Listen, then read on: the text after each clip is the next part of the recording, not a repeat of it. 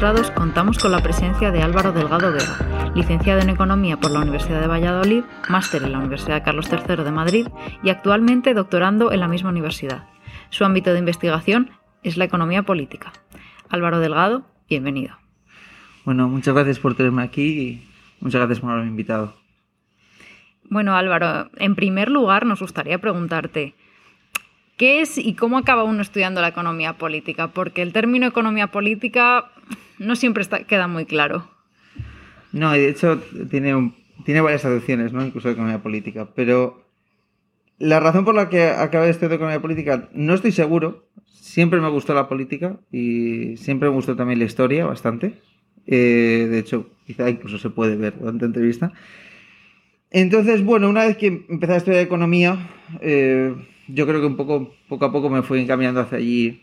Eh, luego, en particular, la economía política es bastante amplia. Entonces, puedes hacer economía política relacionada con la macroeconomía, con, con temas más microeconómicos, de regulación de mercados, de, corrupción, de rentas.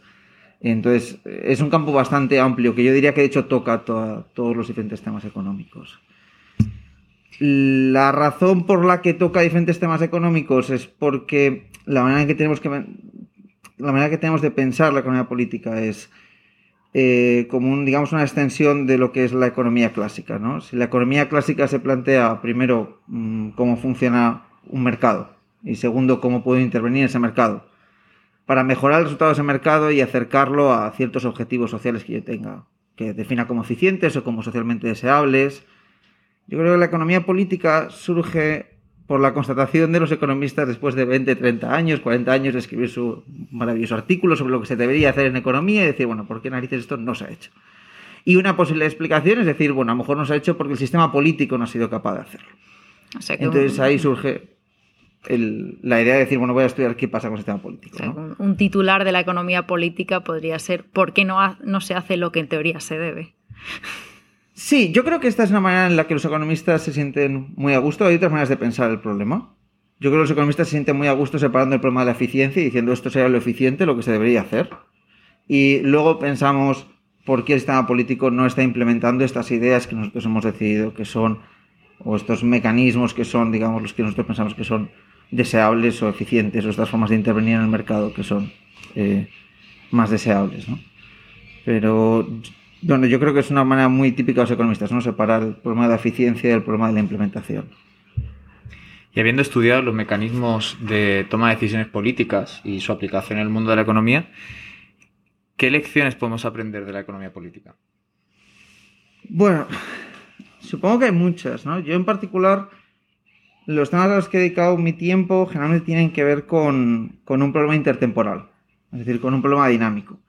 El problema intertemporal clásico que tenemos en economía es el del consumo y el ahorro, ¿no? Yo gano 100 euros hoy, hay una parte que gasto en, comida o en, o en, bienes que quiero consumir hoy, y hay una parte que los guardo para mañana, etc.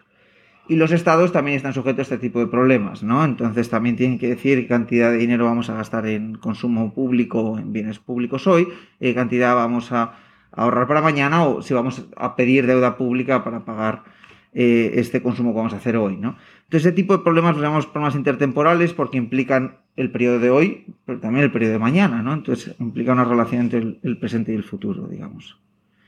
Entonces, ese es el campo al que yo me he dedicado, ¿no? Dentro de esto, un problema habitual es lo que podríamos llamar el, el cortoplacismo, ¿no? Y por qué podemos encontrarnos políticas que resuelven este problema intertemporal o este problema, digamos, por ejemplo, consumo, ahorro o deuda pública, gasto público, de una manera que consideramos que no es la más deseable. Ahora, el concepto de deseable intertemporalmente no es evidente. La manera en que los economistas resolvemos esto es una manera, en mi opinión, bastante extraña si lo pensamos en principio, pero yo creo que tiene eh, sus razones, ¿no? Que es que hacemos un, un ejercicio de imaginación, ¿no? Y nos imaginamos, bueno, imaginémonos que nos gobernara siempre una persona. Esta persona eh, es lo que llamamos un planificador social, benevolente, bien intencionado, es decir, podemos confiar en él totalmente, tiene buena intención y es un utilitarista, ¿no? Es decir, suma mi utilidad de hoy, tu utilidad de hoy, tu utilidad de hoy, etc. Y pensamos, vale, esta persona sabe con seguridad que mañana también nos va a gobernar y hemos dicho que es benevolente. ¿cómo resolvería él el problema, por ejemplo, del gasto público y la deuda pública?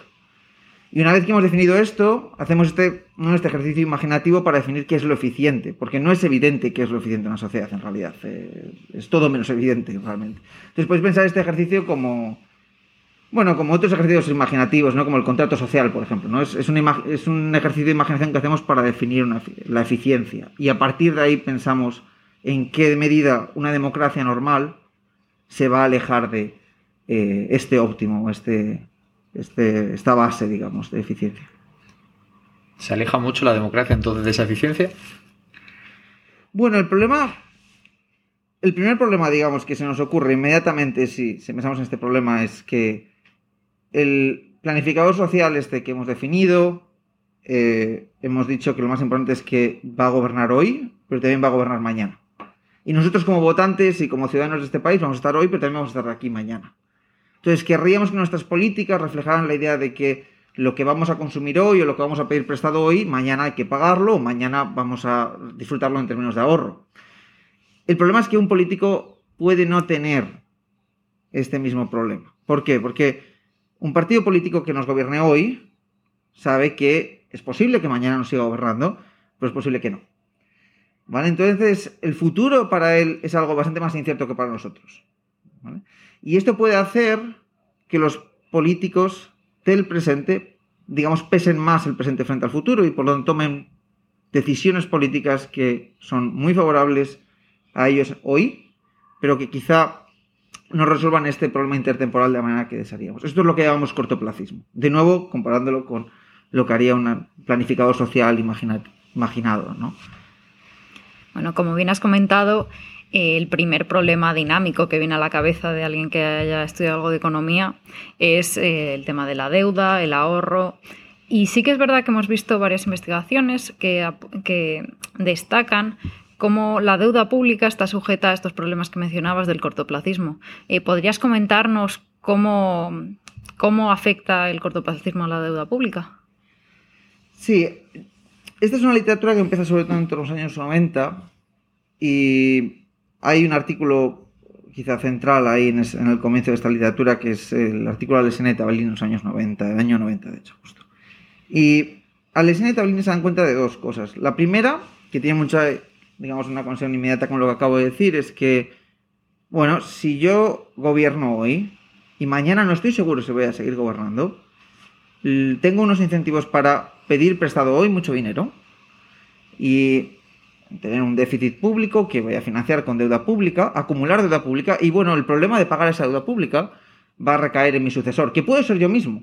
Hay una posibilidad en que esto lo tenga que también eh, lidiar, tengo que lidiar yo también con este problema mañana, pero hay una posibilidad bastante razonable de que no sea yo quien va a correr con el coste de pagar lo que hemos gastado o lo que hemos pedido prestado hoy, sino el partido me va a suceder. Entonces, este digamos que es el, el primer mecanismo y que dice algo o nos deja una idea muy simple, ¿no? Que es que las democracias tienden a sobreacumular deuda pública. ¿Vale?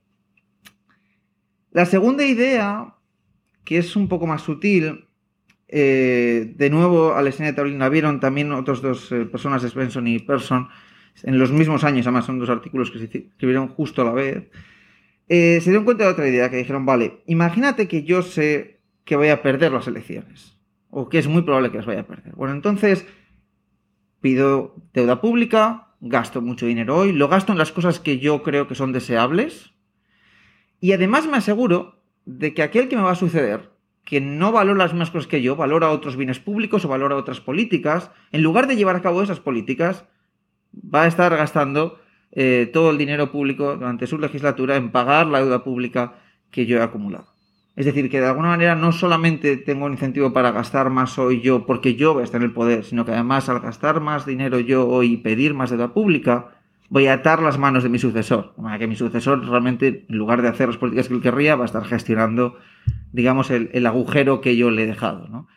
De hecho, el, título de este otro artículo que comentaba, el de Personas Benson, se, se, se titula ¿Por qué un conservador fiscalmente querría tener déficit?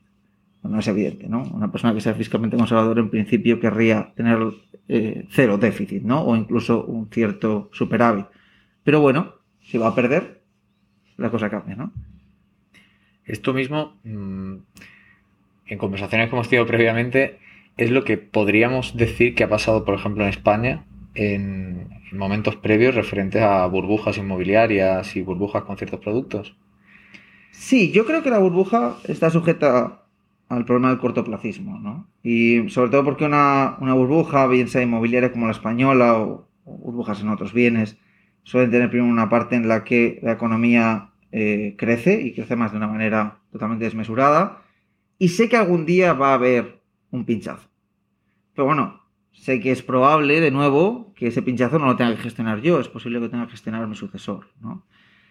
Mm, entonces, sí, yo diría que el primer mecanismo está. No estoy seguro si el mecanismo de atarte las manos está aquí. Yo, cuando leí el artículo de Alessandro Taolini por primera vez, eh, Claro, yo era un poco, o sea, sin duda veía la parte del cortoplacismo, igual que ocurre con la deuda pública y ocurre con la burbuja, ¿no? La idea de que quizá esto cuando haya que pagarlo, cuando haya que lidiar con el coste de todo esto, yo ya no voy a estar encargado de gestionar el país, ¿no? Pero tenía algunas dudas sobre el tema de ¿realmente se acumula deuda para atar las manos de mi sucesor? Por eso es un mecanismo más sutil, ¿no? En principio podemos pensar que hay un montón de razones por las que acumulamos deuda pública y esa no parece la primera en la que pensaríamos. Y encontré en un libro que, es bastante famoso, creo que es de Adam Tooze, que se llama Crash, ¿no? que cuenta el periodo que va desde la crisis financiera hasta más o menos la actualidad. Y en las primeras páginas, de hecho creo que es en la página 10 o algo así, cuenta el problema que tenían los demócratas que habían trabajado en la administración Clinton. El problema que tuvieron la administración Clinton y también la, la administración de Bush padre era que se encontraron que Reagan había dejado un déficit muy grande porque había bajado impuestos y había aumentado el gasto. Entonces, tanto la administración Bush padre, que era republicana, como la administración Clinton, básicamente dedicó los mayores esfuerzos a mantener el país, eh, digamos, en, una época de austeridad fiscal, ¿no? Para pagar este déficit que se había acumulado. Bien, ¿qué se encuentran los economistas de la administración Clinton cuando empiezan las elecciones y Bush hijo llega al poder? Se encuentran que de nuevo el, vicepresidente Cheney, ¿no? Quería eh, volver a tener un, déficit porque quería bajar los impuestos a la vez había embarcado en, la guerra de Irak. ¿no? Y hay, hay verdaderas eh, citas, no todas de los demócratas, también algunas de republicanos. De hecho, creo que el secretario del Tesoro le abandonó la administración Bush en este momento. Y las citas son, son básicamente la idea de Tabellini, que es, eh, bueno, pero ¿cuál es el papel entonces de los demócratas? Nosotros vamos a estar siempre heredando una administración que ha acumulado un déficit y nuestra tarea va a ser pagar ese déficit. es decir, nunca vamos a tener espacio para tener un superávit nosotros y hacer las políticas que nosotros consideramos deseables. Me pareció, bueno, me pareció sorprendente, ¿no? Porque es muy extraño a veces que un modelo te dé una predicción y realmente encuentres a una persona 10 años después de que se crea el modelo diciendo con las mismas palabras, oye, mira, el problema que tengo es el problema que, que está descrito aquí. Evidentemente ellos no citaban el artículo, pero yo cuando lo leí dije, este, este mecanismo es el mecanismo de tengo las manos atadas, ¿no? tú has corrido con un déficit, me has dejado administración con déficit yo tengo ahora mismo que pagar ese déficit, no puedo llevar a cabo las políticas que querría, ¿no? Y bueno, ellos veían el riesgo, ¿no? De que después de la administración de Bush hijo tuvieran de nuevo el mismo problema que habían tenido con. Entonces les parecía ya, digamos, eh, dos veces era ya demasiado, ¿no? Vale, entonces ahora vayámonos a un escenario quizás mm, algo más reciente o algo más cercano en lo que han sido los últimos años de la política. Mm, estas dinámicas de deuda, sobre todo eh, viviendo en un país en el que el superávit ha sido una situación muy atípica, creo que solamente ha habido dos años en los últimos 100 en los que ha habido superávit. Em, ¿Cómo se gestiona esta situación, en, cómo se podría analizar esta situación en economía política en escenarios donde la deuda ya es un factor estable dentro del sistema? Bueno, yo creo que este primer modelo ¿no? explica la sobreacumulación de deuda y nos da dos mecanismos. ¿no? Ahora podemos, si queréis, darle otra vuelta de tuerca y podemos introducir el hecho de que cuando acumulamos mucha deuda pública, aparece el factor de que empieza a ser algo que los mercados empiezan a considerar que es probable, o al menos tiene una cierta probabilidad, que ese país deje de pagar la deuda pública. Es decir, lo que llamamos hacer un default o hacer un impago de la deuda que es algo que ahora mismo, bueno, está un poco fuera del discurso y del debate político, pero hace unos años se debatía y se hablaba de este tema bastante, ¿no? Entonces, ¿qué pasa cuando introducimos la posibilidad de, hacer un impago de la deuda? Entonces, pensad, vamos a pensar ahora, ya no, ya vamos a pasar unos cuantos años, este, este modelo del que voy a hablar ahora es un modelo muchísimo más reciente, es de 2017, y es de mm, un autor que se llama Sol. Y, mm, lo que él introduce o lo que él empieza a pensar es lo siguiente. Bueno, vamos a pensar una situación en la que tengo dos partidos. Tengo un partido que tiene fama de ser fiscalmente conservador. Podéis pensarlo como un partido, si queréis, de derechas, pero bueno, no tiene pues, exclusivamente de derechas. Tiene fama de ser fiscalmente conservador. Y tenemos otro partido que tiene fama de ser fiscalmente liberal y por lo tanto tiene la tendencia a gastar más dinero o prefiere gastar más dinero en bienes públicos, etcétera, por la razón que sea. Es una preferencia que tiene. Bien, y pensemos que vamos a introducir un poco el juego de qué quieren los votantes o qué piensan los votantes de estos dos partidos. Vale, entonces tenemos la deuda pública, estos dos partidos, los votantes. Imaginaos que la deuda pública es muy baja. Lo que estos dos partidos van a hacer es, van a pedir algo de deuda pública y van a gastar dinero. El Partido Liberal va a gastar un poco más que el Partido Conservador, pero no va a pasar nada interesante. Si vamos al otro extremo, si imaginamos un país que está totalmente eh, endeudado hasta un nivel que, no, que, es imposible de gestionar, lo que ambos partidos van a hacer es hacer un impago de la deuda. Entonces, en este caso también da igual, de nuevo, si votas a un partido fiscalmente más liberal o un partido fiscalmente más conservador. Lo que Sol nos dice es, donde está realmente el caso interesante es en el medio. ¿Qué pasa cuando un país ha acumulado mucha deuda pública? y puede haber acumulado esta deuda pública por las dos razones que hemos comentado antes. ¿Qué pasa cuando hemos acumulado mucha deuda pública y estamos acercándonos al precipicio en el que el mercado empieza a considerar que hay un riesgo real de que ese país entre en un impago de la deuda? Bueno, en ese momento los votantes sí ven una diferencia muy clara entre el partido fiscalmente conservador y el partido fiscalmente liberal. Y es que si votas al partido fiscalmente conservador, de alguna manera los mercados van a estar tranquilos va a seguir habiendo unos tipos de interés razonables para la deuda, o en el caso español diríamos una prima de riesgo relativamente baja, y no va a haber un impago de la deuda. Pero si votamos al partido fiscalmente liberal, los mercados posiblemente se van a poner nerviosos y es muy probable que la prima de riesgo vaya aumentando y quizá nos acerquemos peligrosamente al momento de un impago de la deuda.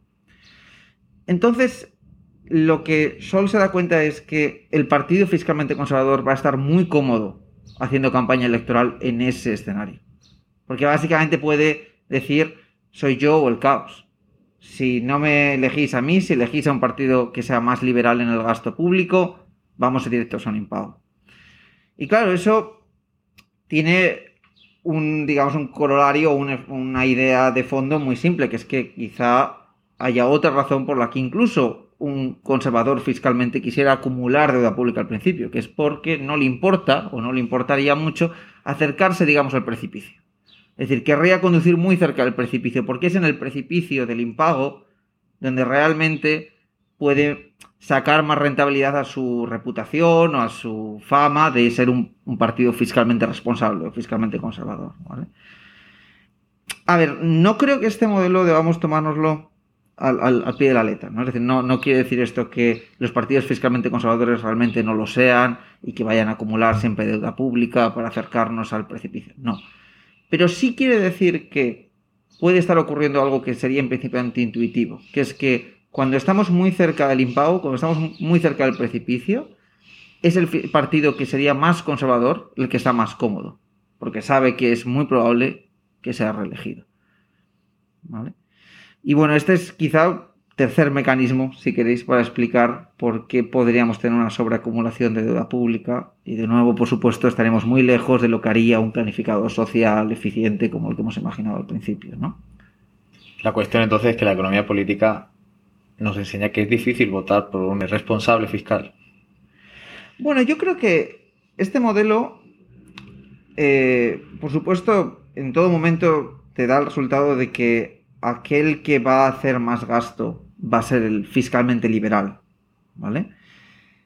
Pero mm, lo que quizá te aporta este modelo que no es evidente, digamos, o que no podríamos llegar a esa conclusión si estuviéramos solamente hablando y no nos hemos puesto a pensar esto de una manera ordenada, con un poco de matemáticas, mirando los datos, etcétera, es que quizá ese que pensamos que es fiscalmente conservador también va a atender a la sobreacumulación de deuda pública. No solamente aquel que hemos definido como fiscalmente liberal, ¿no? que ya, digamos, en su nombre tiene el hecho de que asumimos que de él vas a comportarse de esa forma, sino incluso aquel que asumimos que es conservador puede al final tener unas dinámicas bastante similares.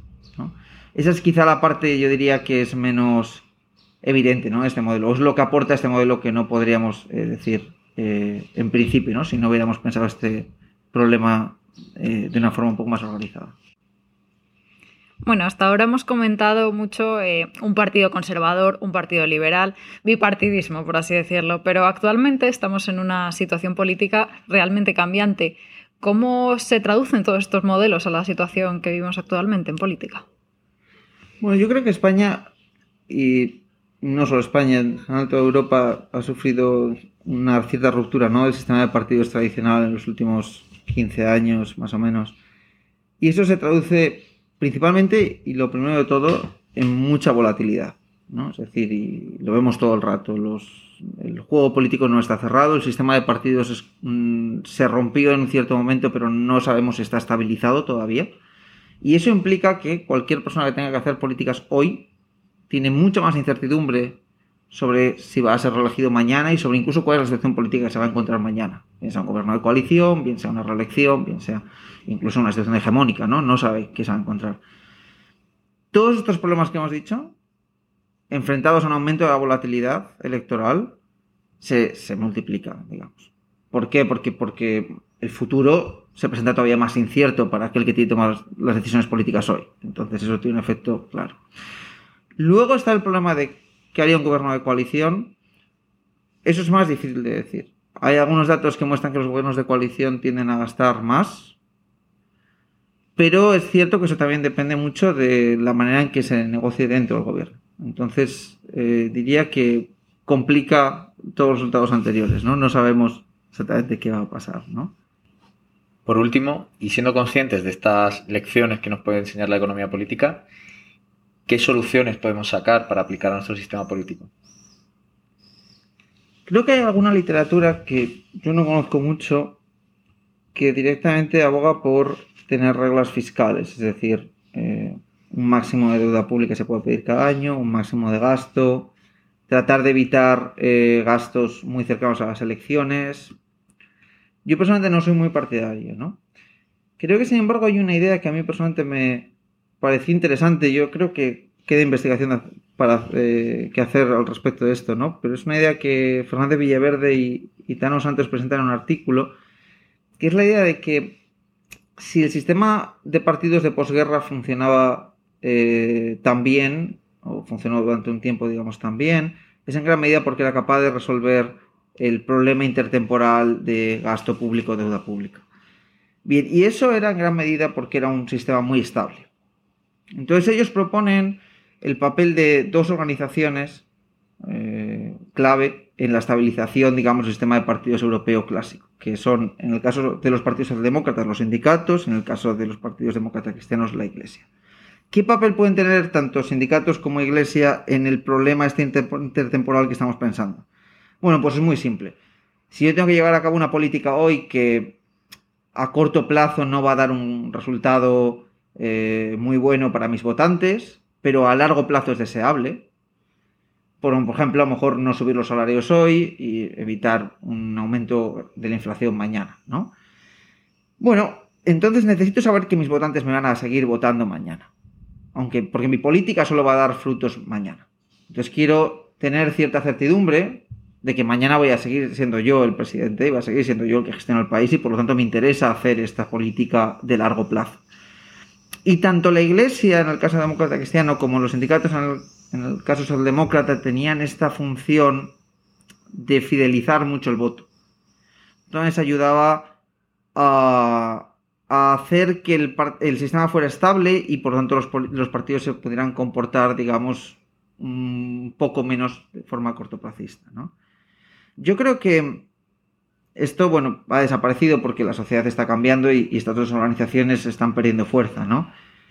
Quizá al final la principal lección de estos modelos es solamente enseñarte que hay un problema. Y hay muchos problemas que cuando entendemos cómo funcionan, tenemos ya la mitad del problema resuelto, ¿no? Eh, yo si queréis este podcast lo voy a terminar hablando de romanos. porque es mejor hablar de romanos que, hablar de, macroeconomía, ¿no? Y la República Romana era un sistema oligárquico, ¿no? Y muy competitivo, porque las familias romanas, eh, las familias patricias romanas, tenían una cosa muy clara, que es que no querían volver a la monarquía, ¿no? Entonces, bueno, diseñaron un sistema en el que las magistraturas importantes, especialmente del consulado, duraba solamente un año. Era muy poco tiempo. Entonces, por supuesto, había mucho cambio político y, por supuesto, los políticos romanos eran extremadamente cortoplacistas. Pero lo interesante de esto es que los romanos sí sabían que tenían un problema de cortoplacismo. Y hay una historia, por ejemplo, en la que los propios romanos identifican un problema de cortoplacismo descarado, que es en la primera batalla que Aníbal gana a los romanos cuando invade Italia. Hay tres grandes batallas de Aníbal, si recordáis de vuestra secundaria y estas cosas, que son Trevia, Trasimeno y Canas. Y en Trevia, bueno, pues Aníbal acaba de cruzar los Alpes, con todavía le quedan algunos elefantes, etc. Llega al río Trevia, que está en la zona del Valle del Po, y está cayendo el invierno. Había una posibilidad de que los romanos simplemente se retiraran, le esperaran al año siguiente, etc. Parece ser que los reclutas romanos no estaban muy entrenados. Pero el cónsul romano decidió presentar batalla. Aníbal le atrajo a un lugar donde era una trampa y finalmente eh, le derrotó. Y fue un, desastre para el ejército romano. ¿Por qué el cónsul romano presenta batalla? En contra de la opinión de mucha gente. Bueno, pues la razón que los propios romanos eh, proponían, digamos, para explicar esto, era que era muy consciente del hecho de que su periodo se terminaba. Y muy pronto iba a volver a haber elecciones, otra persona iba a ser elegida cónsul, si tenía algún incentivo para eh, presentar batalla era entonces, ¿no? Porque quería marcharse de su consulado con una hoja de servicios eh, que le permitiera continuar su carrera política. Y bueno, terminó en un desastre, ¿no? Entonces yo creo que en ese sentido hay que volver a la idea de los romanos, ¿no? Es decir, tengo un sistema con mucho cambio político, es necesario, porque no quiero que nadie, por supuesto, esté en el poder eternamente. Sé que eso tiene otros muchos problemas mucho más graves que el cortoplacismo, pero tengo que ser consciente del cortoplacismo y tengo que intentar moderarlo, ¿no? Y supongo que cada persona como votante, bueno, tiene un papel ahí, ¿no? Que, que desempeñar. Sin duda la economía política es un campo muy extenso y lleno de cosas realmente interesantes. Creo que con esto podemos dar por terminada la entrevista. Eh, Álvaro Delgado, muchas gracias. A vosotros por invitarme y por tenerme aquí.